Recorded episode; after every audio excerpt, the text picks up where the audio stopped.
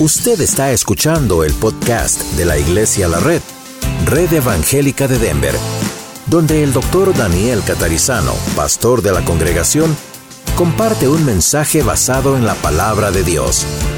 Ahora abra su corazón y permita que en los próximos minutos el Señor le hable y le bendiga.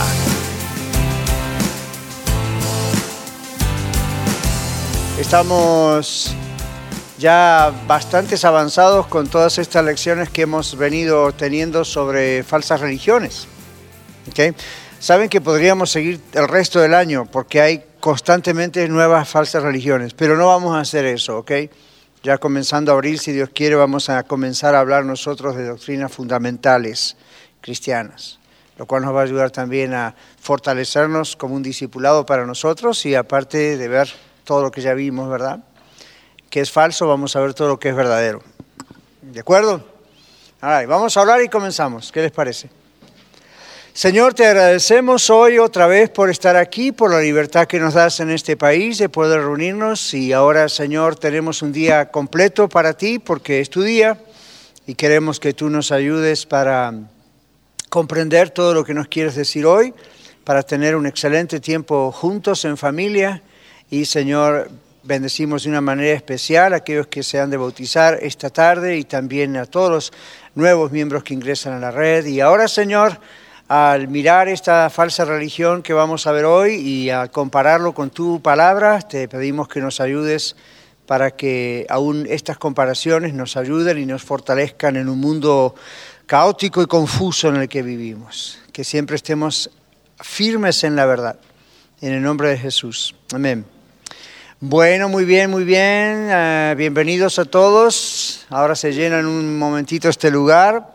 Así que, ok, las hojas ahí atrás. Tenemos a Genaro. Bienvenido, Genaro, que nos visita. Hace dos años que me dijo que está escuchando el programa. Hoy se decidió a venir. muy bien. Aquí estamos. All right. Hoy vamos a ver, quizá ustedes han oído hablar de este sujeto que no tiene el nombre de una denominación específica aparentemente, pero ¿cuántos de ustedes han oído hablar de José Luis de Jesús Miranda? ¿Sí? ¿Han oído algunos, otros no? Bueno, este sujeto dice es un falso Mesías que clama ser la segunda venida de Jesucristo. ¿Qué les parece? Se refiere a él mismo como Jesucristo hombre. Nació en Puerto Rico, afirma que fue en 1973 a través de una visión recibida por él que Jesucristo se integró con él. Observen qué blasfemia. En 1998 aseguró que él era la reencarnación del apóstol Pablo. So, a ver, pongámonos de acuerdo. Y en el 2005 él oficialmente anunció que él era Cristo. A ver qué pasa en el 2018, porque parece que cada tantos 8 a 10 años promedio cambia o tiene una nueva una nueva versión de sí mismo. ¿Se dan cuenta que este tipo de, todas las religiones falsas que por meses hemos estudiado, se dan cuenta que el 99%, punto 99%, están basados en visiones? ¿Se dieron cuenta de eso? En visiones o en sueños o en cosas extrañas. Bueno, dice, el movimiento de José Luis de Jesús Miranda es una secta. Está la demanda de autoridad extrabíblica, otra cosa típica de las sectas y las falsas religiones. El líder o la líder son los superhéroes, ¿ok? Son, todo depende ahí de ellos. ¿Ok? Ah, dice él, acreditada por la visión de Cristo integrándose con él. Es como si Cristo hubiese entrado dentro de él, pero no de la manera que la Biblia dice que está en nosotros, ¿ok? Esto es otra cosa. Está el hecho de que José, eh, José, Luis de Jesús Miranda es el único e indiscutible líder de su movimiento, al ejercer una autoridad total sobre su iglesia y ministerio. Está la enseñanza de exclusividad doctrinal, tales como la no existencia del diablo, piensa él, y también piensa que el infierno no existe y que el pecado no existe. Piensa que es inútil orar, piensa que es irrelevante el código moral de Dios, por ejemplo, los diez mandamientos, explota a su gente financieramente, vive una vida de lujos mucho más allá de lo que reporta en sus taxes, donde sea.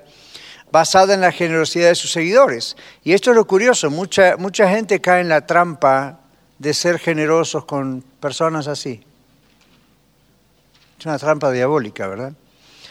Como decíamos de otras de las sectas que hemos estudiado, eh, viven de los pobres, generalmente es la mayoría de gente pobre. ¿Okay? Hay otros ricos también que aportan, pero la mayoría de gente pobre, necesitada, que, que, está buscando una solución rápida a sus problemas y bueno, ahí les manda dinero. Mientras tanto ellos viven en ese lujo, ¿verdad? ¿Qué más? ¿Qué más dice por acá? Él clama ser más grande que Jesucristo y que sus enseñanzas reemplazan a las de Cristo, imagínense. Aún se refiere a sí mismo como el anticristo y tiene un 666 tatuado en su antebrazo, sosteniendo que puesto que Él es Cristo, la adoración a Jesucristo no es válida. ¿Qué tal? Ay, ay, ay. ¿Qué dijo Jesús acerca de estos falsos profetas? ¿Quién tiene Mateo 24, 5? Vamos a ver varios textos de Mateo 24. A ver, nomás levanta su mano y ahí va Marlon o va Miguel con el micrófono y escuchamos. Mateo 24, 5.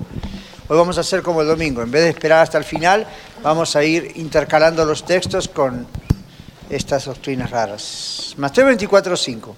Dice, porque vendrán muchos en mi nombre diciendo yo soy el Cristo y a muchos se engañarán. Fíjense, la Biblia tiene dos mil años escrita anunciando este, este asunto. Van a venir muchos en mi nombre y van a engañar a muchos. Y aún así hay gente que cae en la trampa. ¿Se dan cuenta lo que significa no conocer la Biblia? Olvidarse de estos textos, no estudiarla, no leerla. Ven qué rápido una persona puede caer en estas trampas. ¿eh? Ok.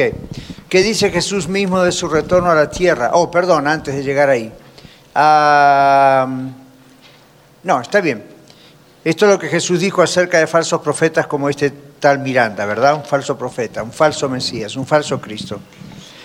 ¿Qué dice Jesús mismo de su retorno a la tierra? Mateo capítulo 24, versículo 3 a 14, Marlon. Ahí tiene a Marta. Y estando él sentado en el monte de los olivos, los discípulos se le acercaron aparte diciendo, dinos, ¿cuándo serán estas cosas? ¿Y qué señal habrá de tu venida y del fin del siglo? Respondiendo Jesús les dijo, mirad que nadie os engañe, porque vendrán muchos en mi nombre diciendo, yo soy el Cristo, y a muchos engañarán, y oiréis de guerra y rumores de guerra. Mirad que no os turbéis, porque es necesario que todo esto acontezca, pero aún no es el fin porque se levantará nación contra nación y reino contra reino, y habrá pestes y hambres y terremotos en diferentes lugares, y todo esto será principio de dolores. Entonces os entregarán a tribulación y os matarán, y seréis aborrecidos de todas las gentes por causa de mi nombre. Muchos tropezarán entonces y se entregarán unos a otros y unos a otros se aborrecerán. Y muchos falsos profetas se levantarán y engañarán a muchos. Y por haberse multiplicado la maldad, el amor de muchos se enfriará. Mas el que persevere hasta el fin, éste será salvo. 14. Y será predicado este Evangelio del reino en todo el mundo para testimonio a todas las naciones y entonces vendrá el fin. Gracias Marta. Entonces la hoja aquí nos dice que habrá señales específicas que Jesús describe como dolores de parto, como signos que indicarán que su regreso está cerca. Él utiliza la imagen de una mujer dando a luz. Los dolores de parto que Jesús describe son cuáles? Número uno, Surgimiento de falsos mesías. ¿Qué les parece que estamos estudiando hoy? ¿Mm? Ahí ya vemos parte de una profecía cumplida. Segundo, guerras y rumores de guerra. Esto lo venimos viendo desde hace dos mil años. Tercero, hambrunas y desastres naturales. Sabemos lo que es eso, ¿verdad? Ahora, eso siempre ha existido. pero la intensidad es cada vez más grande. ¿Ok? All right. Cuatro, ¿qué dice? Incremento de la persecución de la verdadera iglesia de Jesucristo. ¿Sabían ustedes que en este momento hay más persecución a los cristianos en el mundo que nunca antes en la historia? Okay. Quinto, apostasía general de la gente al volverse del verdadero cristianismo y a las, religiones falsas difundidas por falsos profetas. Recién hacíamos la pregunta, ¿cómo es posible que tanta gente vaya detrás de falsos profetas y religiones como las que decimos? Pero ven que eso está profetizado. Uno no lo ve lógico, y más teniendo la Biblia con tanto tiempo ya, y gente, como decíamos, en otros, estudiando otras falsas religiones, inclusive gente que ha nacido en iglesias cristianas, pero por no conocer la palabra de Dios fácilmente se desvían. Pero ven que eso está profetizado. La idea es que no seamos ninguno de nosotros, ¿ok? Muy bien, seguimos. Número 6. Finalmente el incremento de la maldad. Todo esto ya está sucediendo, dice nuestra hoja, pero estas cosas se incrementarán como nunca antes, tanto en frecuencia como en intensidad, antes de que llegue al el final. Y luego, el regreso de Jesús a esta tierra será precedido por una grande y terrible actividad cósmica, y entonces su regreso será visto por quienes? Por todos. ¿Qué dice Mateo 24, 27? A ver, ¿quién levanta su mano la primera? Aquí adelante. Gracias, Mateo 24, 27. Porque como el relámpago que sale del oriente y se muestra hasta el occidente, así será también la venida del Hijo del Hombre. All right, gracias. La Biblia dice que todo ojo le verá. ¿Ok? Aún los que le traspasaron. Y en este texto dice, ¿va a ser algo secreto la segunda venida de Cristo? ¿Va a ser algo que solamente los cristianos vamos a ver? ¿Va a ser algo va a ser bien público. Ahora, yo sé que hay diferentes posiciones en cuanto a los tiempos, y una vez hemos hablado de eso aquí brevemente, ya nos vamos a meter en eso un día un poco más intensamente, cuando desde abril comencemos a ver doctrinas básicas, fuertes, fundamentales. Hasta ahora vamos a terminar el mes de marzo dentro de poco con todo lo que son falsas doctrinas. Y como decíamos al principio, podríamos continuar el resto del año, siempre aparecen algunas nuevas, pero creo que con las que tenemos, que hemos visto, ya tenemos una buena base para darnos cuenta de las cosas, para no caer en el error. Amén. Ahora, cuando comencemos en abril, si Dios permite, uh, todo un semestre sobre las doctrinas básicas, lo que es el discipulado básico todo eso, vamos a ver la verdad. No se vaya a perder eso porque hay muchas preguntas, por ejemplo, como esta. ¿Qué va a pasar primero? ¿Qué va a pasar después? Y ustedes van a ver cuando lleguemos a ese asunto, a esa doctrina de la segunda venida de Cristo, que hay diferentes posiciones teológicas, ¿ok? Algunos creen en un mil años o milenios literal, otros no. Algunos dicen primero viene Jesús, después viene la tribulación, otros dicen primero viene el rato, después... Ya vamos a hablar de todo eso, ¿de acuerdo? Estoy anticipando las manos que se van a levantar para hacer esa pregunta. No la haga hoy porque no la voy a contestar. La respuesta rápida es, ya vamos a hablar de eso. Pero hay una cosa clave. Cuando se produzca la segunda venida de Jesús a la tierra, al mundo, es visible a todos. ¿De acuerdo? Entonces, este señor Miranda, falso profeta, está diciendo que Él es la segunda venida. Pero la Biblia dice todo lo contrario. Inclusive habla de situaciones cósmicas y cosas que nadie va a poder ignorar. ¿De acuerdo? Entonces, ah, continuamos aquí diciendo que este falso profeta, entre otros, es justamente el cumplimiento de una de las muchas profecías. Aumenta cada vez más. Es increíble porque además cada vez hay más Biblias. Cada vez hay más traducciones de la Biblia. Es decir, cada vez hay más exposición a que la gente lea la Biblia y la estudie. Y sin embargo, al mismo tiempo, cada vez hay más religiones falsas. ¿Ustedes se dan cuenta del ataque satánico atrás de eso? ¿Ven? Entonces, watch out. Muy bien. Nadie podrá ignorar su regreso a la tierra, dice nuestro bosquejo. Luego dice, ¿tiene la descripción bíblica de la segunda venida algo en común con José Luis de Jesús Miranda? Nada, en absoluto. Si José Luis de Jesús Miranda es realmente el regreso de Cristo a esta tierra, ¿cuándo sucedieron todos estos eventos cósmicos? Todo esto cósmico universal no ha sucedido todavía a ese nivel que la Biblia lo muestra. ¿Cuándo fue reconstruido el templo de Jerusalén para que pudiera haber sido profanado? Ese otro texto habla de eso también. ¿Dónde está el regreso de Jesús viniendo en las nubes del cielo? De acuerdo a los escritos bíblicos, José Luis de Jesús Miranda es nada más que un simple falso Mesías entre muchos otros. ¿Recuerdan los otros falsos uh, Mesías y, y, religiones que estudiamos? ¿Recuerdan cuando hablamos de los mormones, los testigos de Jehová y de tantos otros que fuimos hablando? ¿Recuerdan la idea de que ya vino espiritualmente en el año tanto? Pero ven cómo contradice la Biblia. La Biblia es bien clara. Inclusive el mismo, el mismo Señor Jesús ahí en Mateo, al final del libro de Mateo, cuando asciende a los cielos, ¿quién recuerda lo que estos dos varones con vestiduras blancas les dicen a los discípulos? Este mismo Jesús que habéis visto ir al cielo, así vendrá como le habéis visto ir al cielo. Otro texto dice, todo ojo le verá y los que le traspasaron harán lamentación por él. Todo ojo le verá. Entonces usted dice, pastor, ¿y qué pasa con los que son ciegos? Todo ojo le verá. En ese momento van a abrir los ojos. No va a ser nada oculto, no va a ser nada extraño. No se preocupe por cómo va a ser todo el planeta para ver a Jesús al mismo tiempo, si satélites, olvídese. Dios es muy grande, ¿ok? Dios sabe cómo hacer para que todo ojo le vea en todas partes del mundo. Y no creo que necesite nuestra tecnología. Si la quiere usar, bienvenido, pero no quiero que, no creo. No usó nuestra tecnología para decirse a la luz y fue la luz. So, all right. El punto es este, el Señor va a ser visto de todo ser humano.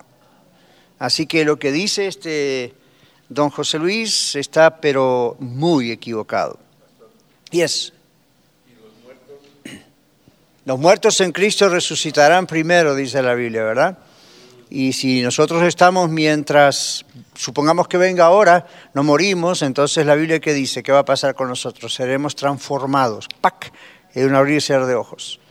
Entonces nos uniremos a esos muertos en Cristo. Todo lo verá, todo ojo le verá en los cielos, en la tierra, debajo de la tierra, todo el mundo le va a ver. ¿Ok?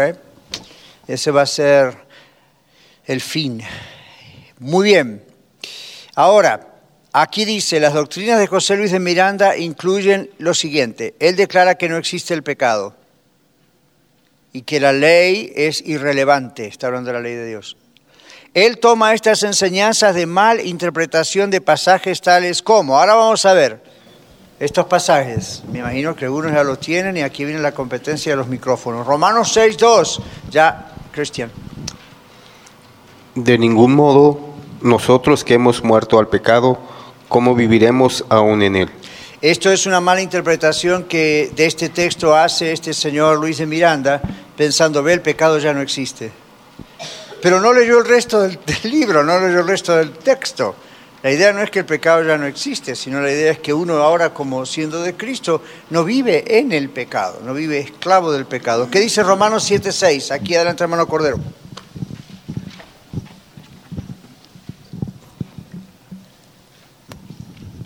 Pero ahora estamos libres de la ley por haber muerto para aquella en que estábamos sujetos, de modo que sirvamos bajo el régimen nuevo del Espíritu y no bajo el régimen viejo de la letra. Gracias. Entonces, ¿qué hace este falso Mesías, falso profeta José Luis de Jesús Miranda? Toma eso diciendo, ve, tampoco hay ley. No dice que no hay ley, dice cómo se trata el asunto de la ley.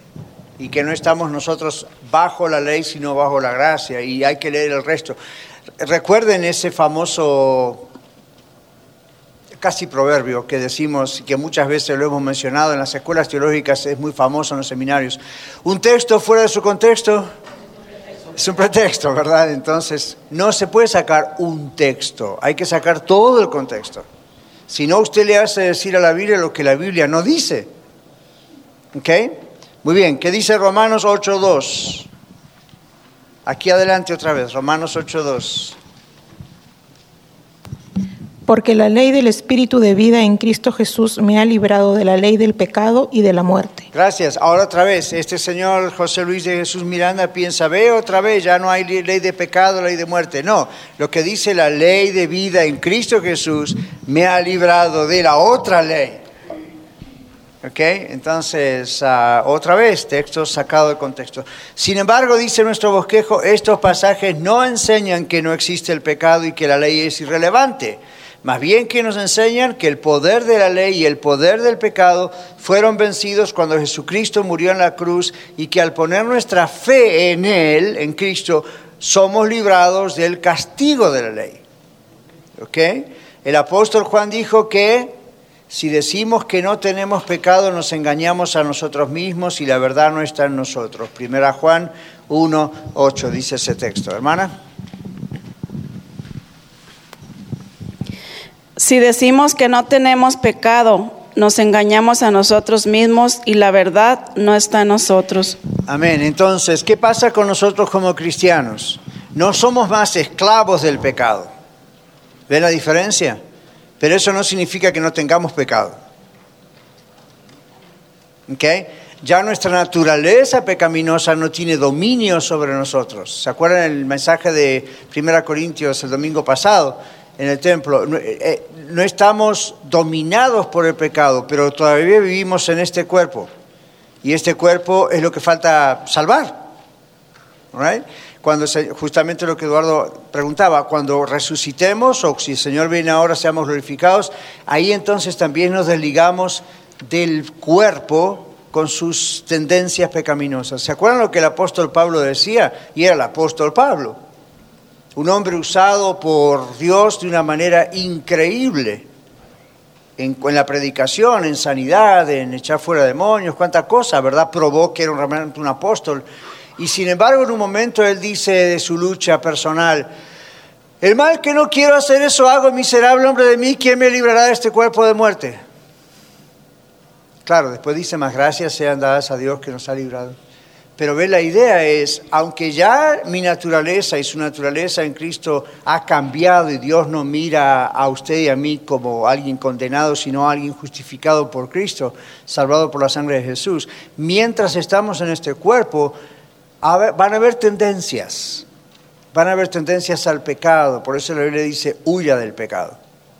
La, la tendencia va a estar, no hay promesa de que no vamos a tener nunca más deseos de pecar, va a estar. El asunto es que Dios no nos deja sin herramientas para vencer. Entonces, este señor, José Luis de Jesús Miranda, dice, no, el pecado no existe. Pero la Biblia dice, inclusive, si decimos que no hemos pecado, le hacemos a Dios mentiroso, porque Dios dice que somos pecadores. Somos salvados, pero somos pecadores. Inclusive en 1 Juan dice, y si hubiéramos pecado, abogado tenemos en Cristo.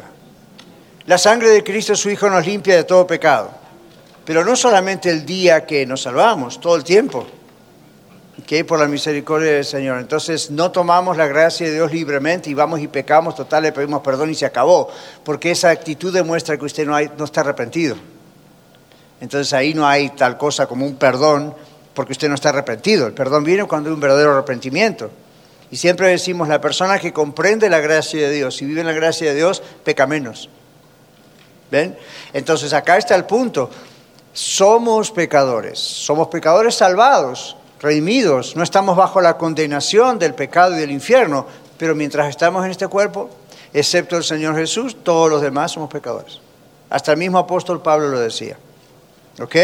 Entonces, cuidado porque no solamente este falso profeta, pero hay denominaciones cristianas que de pronto sugieren, si no lo dicen directamente, de pronto sugieren que no somos pecadores, pero no es lo que la Biblia dice. ¿Ok? Y lo único que nos importa es lo que dice la Biblia. Romanos 7, 15 al 24, ¿quién lo encontró? Oh. Porque lo que hago no lo apruebo, pues lo que quiero esto, pues lo que quiero esto no hago, antes lo que aborrezco aquello hago. Y si lo que no quiero esto hago, consintiendo que la ley es buena, de manera que ya no obro yo aquello, sino el pecado que mora en mí. Porque yo sé que en mí, es a saber, en mi carne, no mora cosa buena, porque tengo el querer, mas obrar lo bueno no lo alcanzo, porque no hago el bien que quiero, mas el mal que no quiero, esto hago. Y si hago lo que no quiero, ya no obro yo, sino el pecado que mora en mí. Gracias. El texto que yo mencioné antes. ¿Ven la tensión? La tensión. Un teólogo, F.F. Bruce se llama, él decía que la salvación es el ya, pero todavía no. Quiere decir eso. ¿Somos salvos, sí o no? Pero ¿qué es lo que falta para completar todo? La redención de nuestro cuerpo. Entonces todavía no. Eso no hace que dudemos de la salvación que tenemos, simplemente falta que nuestro cuerpo sea redimido. Estamos leyendo en el templo, en los servicios a la una, estamos haciendo una serie sobre Primera de Corintios, ¿verdad? Y se acuerdan que en Primera de Corintios menciona dos veces que somos templo del Espíritu Santo y que habla de la resurrección y que habla de por qué no, fornicar o no hacer cosas inmorales y el, y el pecar contra nuestro cuerpo. Ustedes vieron en el mensaje Constantemente el Señor recalca, nos recalca la importancia que para Él tiene nuestro cuerpo. Los seres humanos necesitamos un cuerpo, no vamos a andar como fantasmas volando por el cielo, necesitamos un cuerpo. Por eso que Dios va a resucitar nuestro cuerpo. ¿Ok? Claro, ya no va a estar en contacto con el pecado, no se va a morir, no va a estar enfermo, va a ser perfecto. Pero si el cuerpo no fuese redimible, entonces Ahí falló Dios. ¿Se dan cuenta? Si solamente nuestra alma y nuestro espíritu fuese salvo, pero nunca nuestro cuerpo se pudiera redimir y transformar, ahí quedó una falla. ¿Se dan cuenta? ¿Pensaron eso alguna vez? En cambio la Biblia dice aún nuestro cuerpo. Por eso habla de la resurrección. Por eso Jesús también resucitó. Y la Biblia no dice que Jesús resucitó espiritualmente. La Biblia dice que su cuerpo se levantó de la tumba. Él resucitó. Lo vieron, lo tocaron, ¿sí o no? ¿Comió o no comió? Hasta comió pescado una mañana en el desayuno. Costumbre de por allá, ¿verdad? Pero la idea es, tuvo pruebas suficientemente físicas para que la gente no pensase que era un fantasma. Ahora, no me pregunte qué vamos a comer en el cielo porque no sé. ¿ok? Es más, no me interesa. Pero la idea es, el cuerpo tiene que ser redimido. Nosotros no somos ángeles, somos seres humanos. Yo sé que alguno de ustedes se mira al espejo y piensa, soy un angelito, no es. Entonces, you know, somos seres humanos, pecadores, redimidos por la sangre de Jesucristo, nuestra alma, nuestro espíritu está sellado para el día de la promesa, somos salvos, pero ahora nuestro cuerpo tiene que ser transformado también. Entonces la totalidad de quien somos es lo que va a estar delante de la presencia del Señor. Sí, hermano. Eh, sí, ahí lo que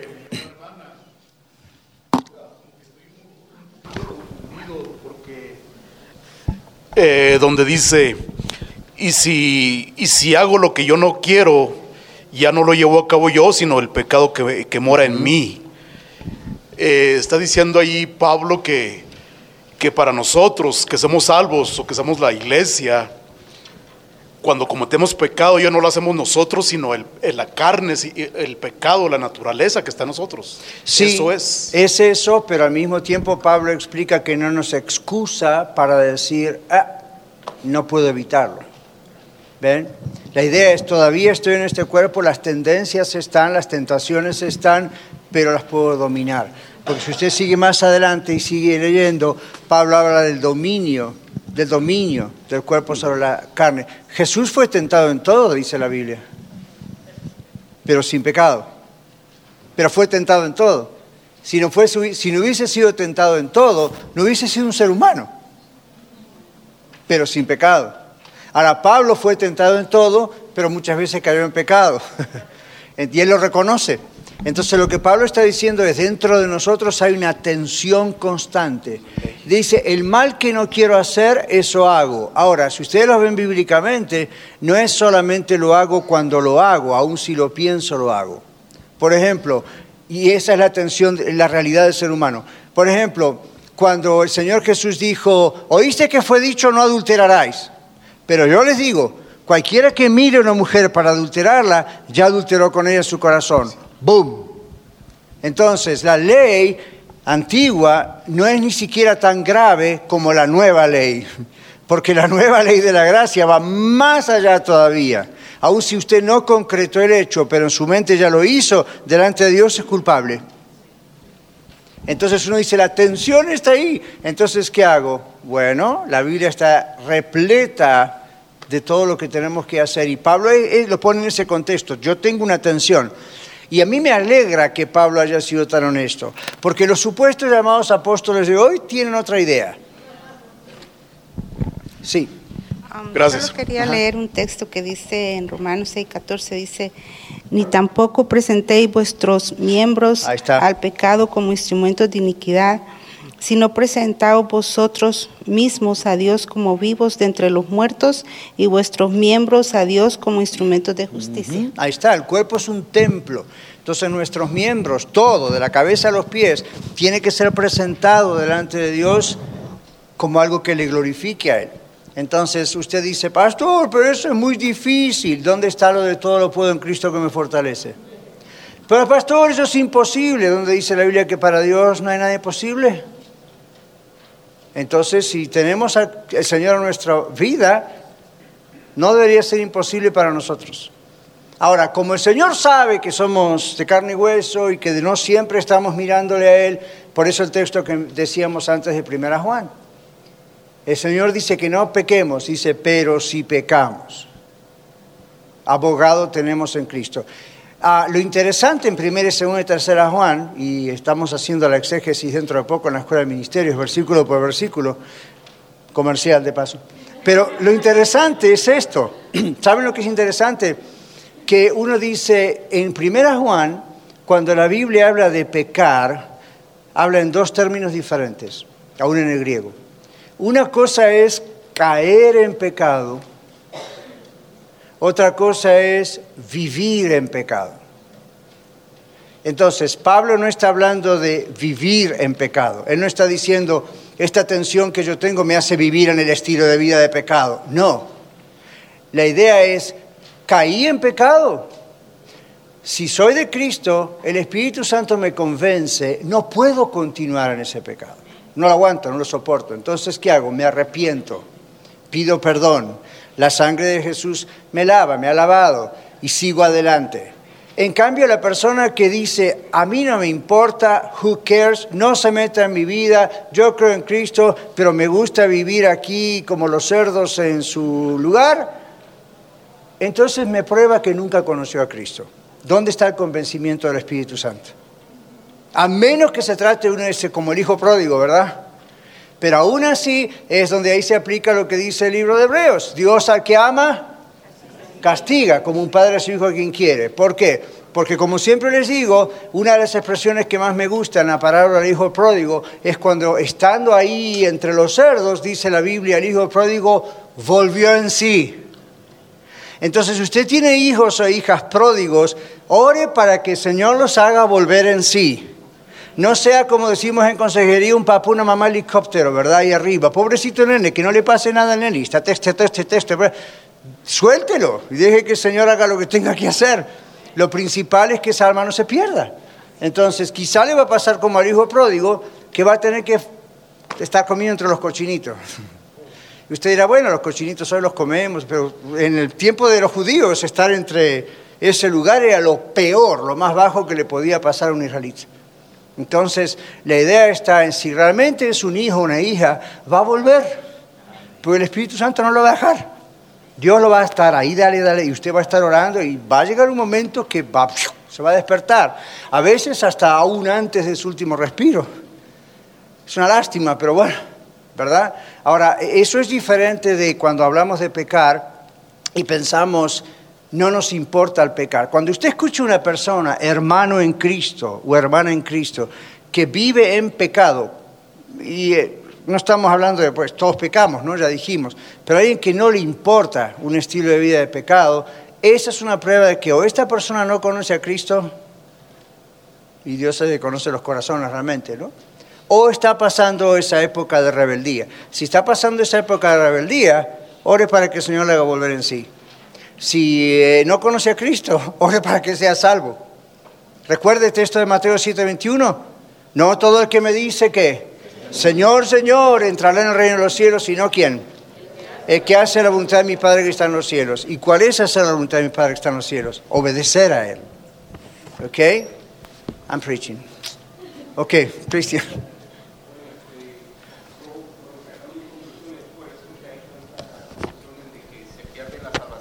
Claro.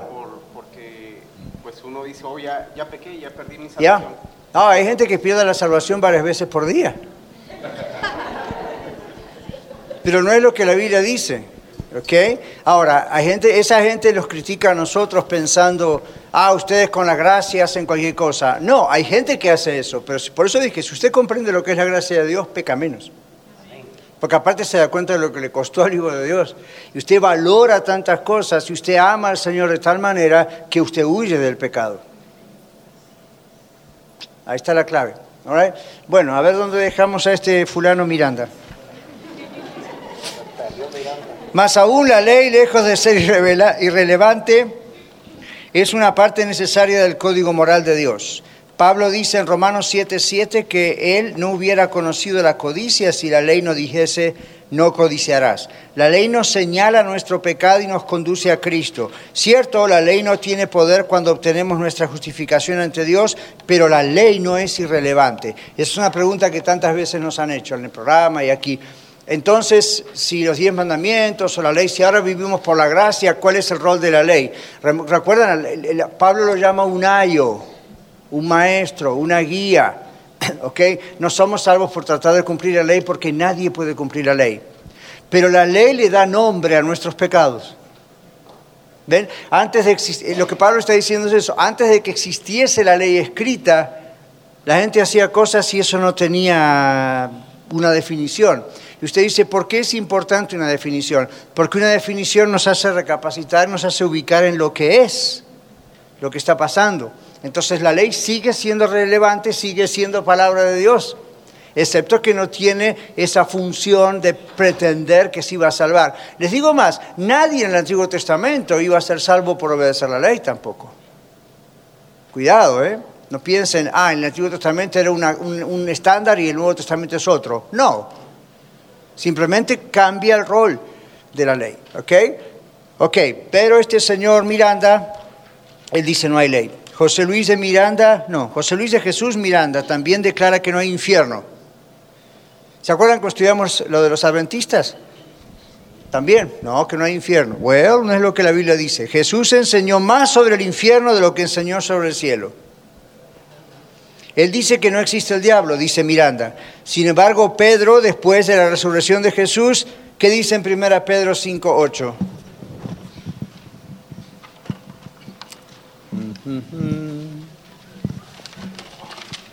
Miguel, 1 Pedro 5.8. Amén. Dice, ser sobrios y velar. Levante el micrófono, por favor. Porque nuestro ser sobrios y velad, porque vuestro adversario, el diablo, como león rugiente, anda alrededor buscando a quien devorar. Gracias. ¿Y cuándo dijo esto Pedro?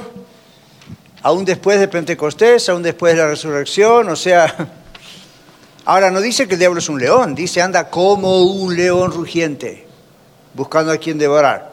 ¿Ok? Por eso tantas veces dijimos, pues, no le dé comida, no le dé la oportunidad.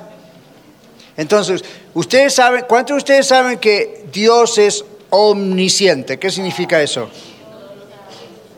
¿Y qué significa que es omnipresente? Está en todos lados. ¿Y, qué, si- y si me lo puede explicar, pues no hay forma, pero verdad, ahí está. Y Dios es omnisciente, es omnipresente y omnipotente. ¿Y el diablo? ¿Lo sabe todo? ¿Es inteligente? ¿Pero lo sabe todo? ¿Puede estar en todos lados al mismo tiempo? ¿No? Sin embargo, a veces lo tratamos como que pareciera que estuviera en ¿Qué más? ¿No lo sabe todo? ¿No lo puede todo? ¿No está en todos lados al mismo tiempo? Y además es mentiroso, padre de mentira. All Ahora, El punto aquí está, es que el- la, la Biblia dice, inspirado por el Espíritu Santo, Pedro, el diablo anda como león rugiente, rugiente, haciendo qué? Buscando a quien devorar. ¿Por qué está buscando? No vamos a hacer una definición de Satanás, pero esa es la idea. ¿Por qué está buscando? Eh, Porque encuentra, pero ¿por qué está buscando? Porque no tiene la capacidad de estar en todos lados al mismo tiempo. Ahora está buscando. Y ustedes acá, como yo, vivimos en Colorado. Y si ustedes van a la montaña, especialmente si van cuando va bajando el sol, ahí es cuando los leones de montaña salen, en la oscuridad. Entonces, eh, ¿qué salen a buscar? No vienen a decirle, hola señor turista, ¿cómo le va? Para usted, para usted, para a los ojos del león, usted es una hermosa hamburguesa, un tremendo taco, un increíble burrito. Entonces, uno va por ahí arriba y los que son expertos, ¿qué le dicen? No vaya solo, vaya en grupo, haga tal sonido, haga esto, haga lo otro. ¿Por qué? Porque usted se está exponiendo a leones que están buscando a quien devorar. Entonces, ¿qué dice la Biblia con relación a Satanás? Es como un león que está buscando a quien devorar. Entonces, otro texto dice, no ignoréis las maquinaciones o las estrategias del diablo, cómo se mueve. No hace falta para eso estudiar el satanismo, simplemente estudie la Biblia. La Biblia dice, va a entrar por aquí por allá. Va entonces, ¿cómo uno puede atraer la atención de un animal? ¿Qué pasa con los osos acá? ¿Verdad que a veces tenemos reportes de que los osos bajan de las montañas y aparecen en un barrio y están en el bote de basura? No deje el bote de basura afuera. Nos dicen siempre, ¿verdad? No deje el bote de basura afuera. Estos animales tienen un olor, un un sentido olfativo increíble por millas. Bueno, con el diablo pasa lo mismo. La basura no está afuera. Uno tiene que arrepentirse y vivir una vida limpia delante del Señor. Cuando eso no ocurra, usted da olor. Y no estamos hablando físicamente, usted lo sabe. Entonces hay cosas que atraen al enemigo. El pecado, que él mismo instiga, atrae. Entonces aquí dice don Miranda que eso no existe. Curiosamente él cayó en la trampa de Satanás. Entonces, finalmente, con respecto a la opinión de José Luis de Jesús Miranda sobre la inutilidad de la oración, estos amigos de oración de acá de la red lo agarrarían entre todos y decían, vamos a ver, ¿cómo podemos referirnos a la oración como algo inútil cuando Jesús no solo enseñaba acerca de ello, sino que practicó a través de todo su ministerio el orar? Lejos de ser inútil, la oración es vital para la vida cristiana. A ver, Mateo 6, 9 al 15, ¿quién lo tiene? Mateo 6, 9 al 15, ¿qué mano primero? Allá Marta. Alguien más vaya buscando Lucas 11, 1 al 13 y Lucas 18, 1 al 18. Uno al- Vosotros pues oraréis así, Padre nuestro que estás en los cielos, santificado sea tu nombre, venga tu reino, hágase tu voluntad como en el cielo, así también en la tierra. El pan nuestro de cada día, dánoslo hoy, y perdónanos nuestras deudas, como también nosotros perdonamos a nuestros deudores. Y no nos metas en tentación, mas líbranos del mal, porque tuyo es el reino y el poder y la gloria por todos los siglos. Amén. Porque si perdonáis a los hombres sus ofensas, os perdonará también a vosotros vuestro Padre Celestial. Mas si no perdonáis a los hombres sus ofensas, tampoco vuestro Padre os perdonará vuestras ofensas. Gracias, Marta. Lucas 11, 1 al 13. Lucas 11, 1 al 13. Aquí adelante. Jackie. Aquí yo vi primero a Jackie. Va ganando el equipo de Marlon. Marlon 4, Miguel 1. Aconteció que estaba Jesús orando en un lugar y cuando terminó uno de sus discípulos le dijo, Señor, enséñanos a orar como también Juan, También Juan enseñó a sus discípulos y les dijo, cuando oréis, decid, Padre nuestro que estás en los cielos, santificado sea tu nombre. Venga tu reino, hágase su tu voluntad, como en el cielo, así también como en la tierra. El pan nuestro de cada día, danos hoy. Y perdónanos nuestros pecados, porque también nosotros perdonamos a todos los que nos deben. Y no nos metas en tentación, mas líbranos del mal. Les dijo también, quien vosotros que tenga un amigo va a él medianoche y le dice, amigo, préstame tres panes, porque un amigo mío ha venido a mí de viaje y no tengo que ponerle delante. Y aquel que respondi- respondió desde adentro le dice, no, no me molestes, la puerta ya está cerrada y mis niños están conmigo en cama. No puede levantarse y dártelos. Os digo que aún no se levante a dárselos porque sus amigos, sin embargo, por su im- importunidad se levantará y le dará todo lo que necesite. Y os digo, pedid y os daré, buscad y hallaréis, y ya- llamad y os abrirá, porque todo aquel que pide recibe y el, y el que busca halla, y aquel que llama se le abrirá. ¿Qué padre de vosotros, si su hijo le pide pan, le dará una piedra? ¿O si, si pescado, en lugar de pescado, le dará una serpiente? ¿O si le pide un, un huevo, le dará un escorpión? Pues si vosotros, siendo malos, sabéis dar buenas dádivas a vuestros hijos, cuanto más vuestro Padre Celestial dará el Espíritu Santo a los que se lo piden. Gracias, Jackie.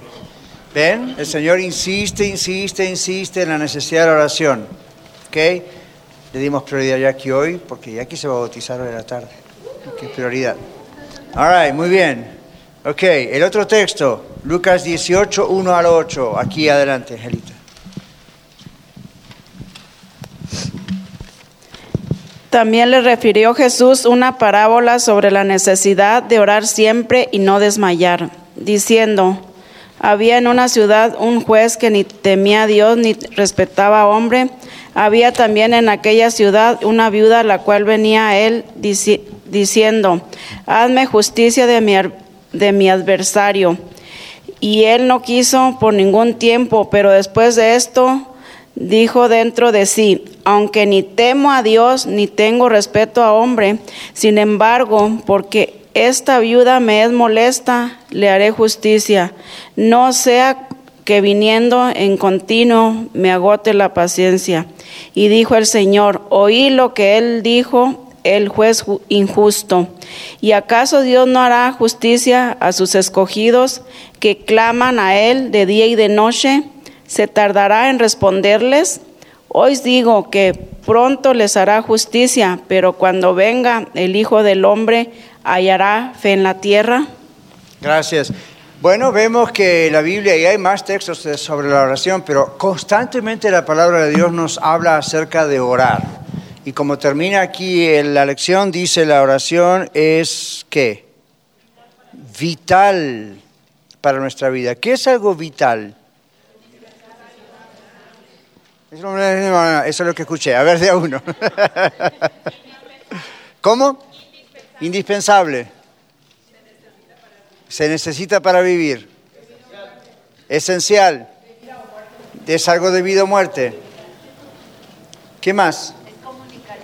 Comunicación constante con Dios. Poder. Es necesario. ¿Ok?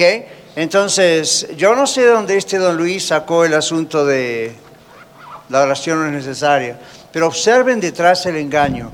Este tipo de engañadores hacen que todo dependa de ellos. Hay que ir a ellos. A veces criticamos a la Iglesia Católica Romana, ¿verdad? Pero las sectas tienen el mismo problema. Es supuestamente hay un vehículo consagrado y es el único. ¿De acuerdo? Siempre, siempre estudiamos que todos estos falsos mesías y religiones falsas siempre crean una condición de codependencia con ellos. ¿ok? Y realmente es idolatría, porque se los eleva a un nivel que solamente Dios puede tener. Último comentario, hermano Cordero.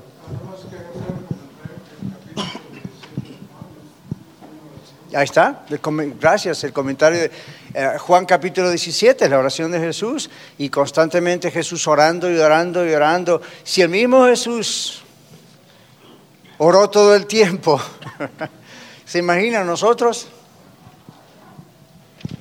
Hasta dormidos tendríamos que eran. Sí, Rogelio. Hace bastante tiempo había leído sobre él y visto algunos ah, documentales que habían hecho. Eh, esta persona tiene, no sé, recuerdo si es exactamente en Houston, eh, en Colombia también tiene, digamos, su agencia. Ajá. Y el que la persona se tatúe en el se- eh, 666, para él, eh, bueno, dicen es una, un símbolo de, de fidelidad hacia lo que él predica y hacia él. Eh, mostraban que hasta las personas, junto con sus niños pequeños, de los, como los que están aquí abajo, los llevaban haciendo fila para cuando ponían a hacer tatuajes a un lado de, dizque, la iglesia que Wow. tienen. Entonces los niños salían ya con su 666 tatuado en el hombro. Ya. Ya, escucharon eso, ¿verdad? Al mismo tiempo no está diciendo que porque este José Luis fulano se tatuó es el anticristo. Porque también hay condiciones, hay cosas que la Biblia muestra de quién va a ser, no quién, cómo va a ser la característica del anticristo final. Pero la Biblia dice hay muchos anticristos. Y en 1 Corintios, en 1 Juan y segundo dice, habla de eso. Bueno, este es uno de los muchos anticristos. No sé si va a llegar a ser el anticristo con poderes sobrenaturales especiales, pero diabólicos. Pero así empiezan las cosas. Eri, Pastor, en mi país este, entró esa doctrina. de este José Luis. Sí, y s- lo hacían esos, esos cultos, podríamos decirlo, en todos los cines antiguos. Y este, en las entradas eran puros seis, era el número de Dios supuestamente. Y la, el, el mensaje bíblico lo hacían en cadena a nivel internacional, no había un pastor designado, Ya. era en línea. Y las personas, porque sí conocimos varias personas que tenían el tatuado del 6 aquí, en Sí. la parte trasera Ajá. de la espalda, y aquí en, la- en el antebrazo, no sé si izquierdo o derecho. Ajá.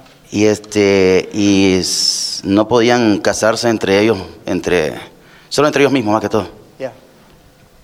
Sí, y va- van a escuchar y han escuchado y se acuerdan cuando estu- estudiamos aquel de México eh, que tiene esas catedrales impresionantes, llenas de lujo y alrededor toda la gente pobre. Las ¿Se dieron cuenta las características son iguales? Parecen todos criados en la misma familia, con sus diferencias. Pero siempre es eso, ¿verdad? Hay, alguien que es el líder absoluto, ya con eso es para salir corriendo de ahí. Ya siempre hay un líder absoluto, siempre tuvo una visión, un sueño, una interpretación especial aparte de la Biblia, ya otra vez para salir corriendo. Los que le siguen siempre son gente que no conocen la palabra de Dios, otros conocen intelectualmente pero no conocen la palabra o a Dios, ¿ven? Entonces son fácil presa de eso. Y, y siempre hemos estudiado todas estas cosas estos meses por nosotros, para no caer, pero también porque estamos en contacto con compañeros de trabajo, familiares, amigos, vecinos, que están involucrados en estas cosas. Y surgen las preguntas. Y observen como en cada bosquejo está lleno de textos bíblicos para demostrarles lo contrario a lo que ellos hacen. Ok. Ah, hubo un tiempo que en Honduras hubo mucha gente que seguía este movimiento. Ok. Incluso llegaron a invitarlo, y no solo en Honduras, en varios países de Latinoamérica, para que él fuera personalmente. Y los gobiernos le cerraron las puertas. Claro. Fue declarado como persona no grata y no permitieron su entrada, y Honduras fue uno de los países Ya. que, que no aceptaron la entrada de él. Ya, El problema que ocurre, Ana, es que es- él y compañía toman eso como algo de es la persecución, entonces se engrandecen más.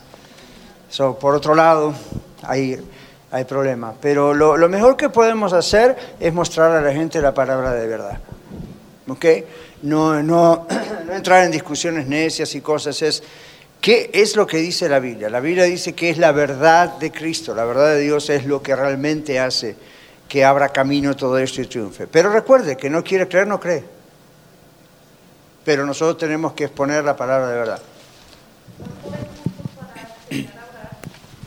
¿Cursos para enseñar a orar? Sí, hay libros, hay cursos. Nosotros vamos a tomarlo aquí cuando, cuando en abril comencemos las doctrinas fundamentales como cristianos.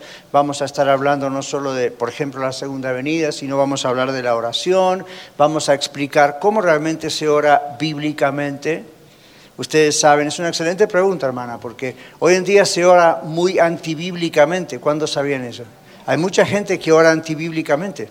El otro día en la Red Norte estábamos hablando, hace dos martes creo Sandra, ¿no? Estábamos hablando acerca de ciertas cosas que hacemos en oración que no son bíblicas. Entonces vamos a estar hablando acerca de eso.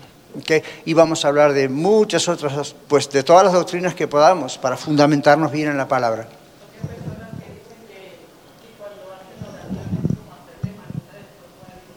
¿Qué significa eso? O torcerle el brazo a Dios. Ya, ya. Por eso el Señor habla claramente, y en el Padre Nuestro que leímos recién, ¿qué, qué dice sobre la voluntad de Dios? Hágase tu voluntad como en el cielo, así también en la tierra. Pasa que hay personas que van a decirle a usted, la voluntad de Dios ya está, uno la tiene que nomás declarar y esto que el otro. Hay un gran problema con eso, no está en la Biblia. Es una interpretación. ¿ok?